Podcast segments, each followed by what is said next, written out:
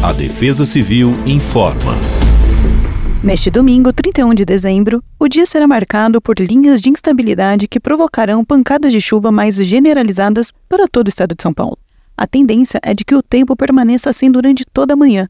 Essas precipitações virão acompanhadas por raios e vento, além de momentos de tempestade e acumulados expressivos.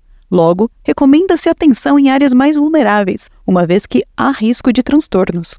A máxima para o domingo é de 24 graus e a mínima de 17 graus na capital.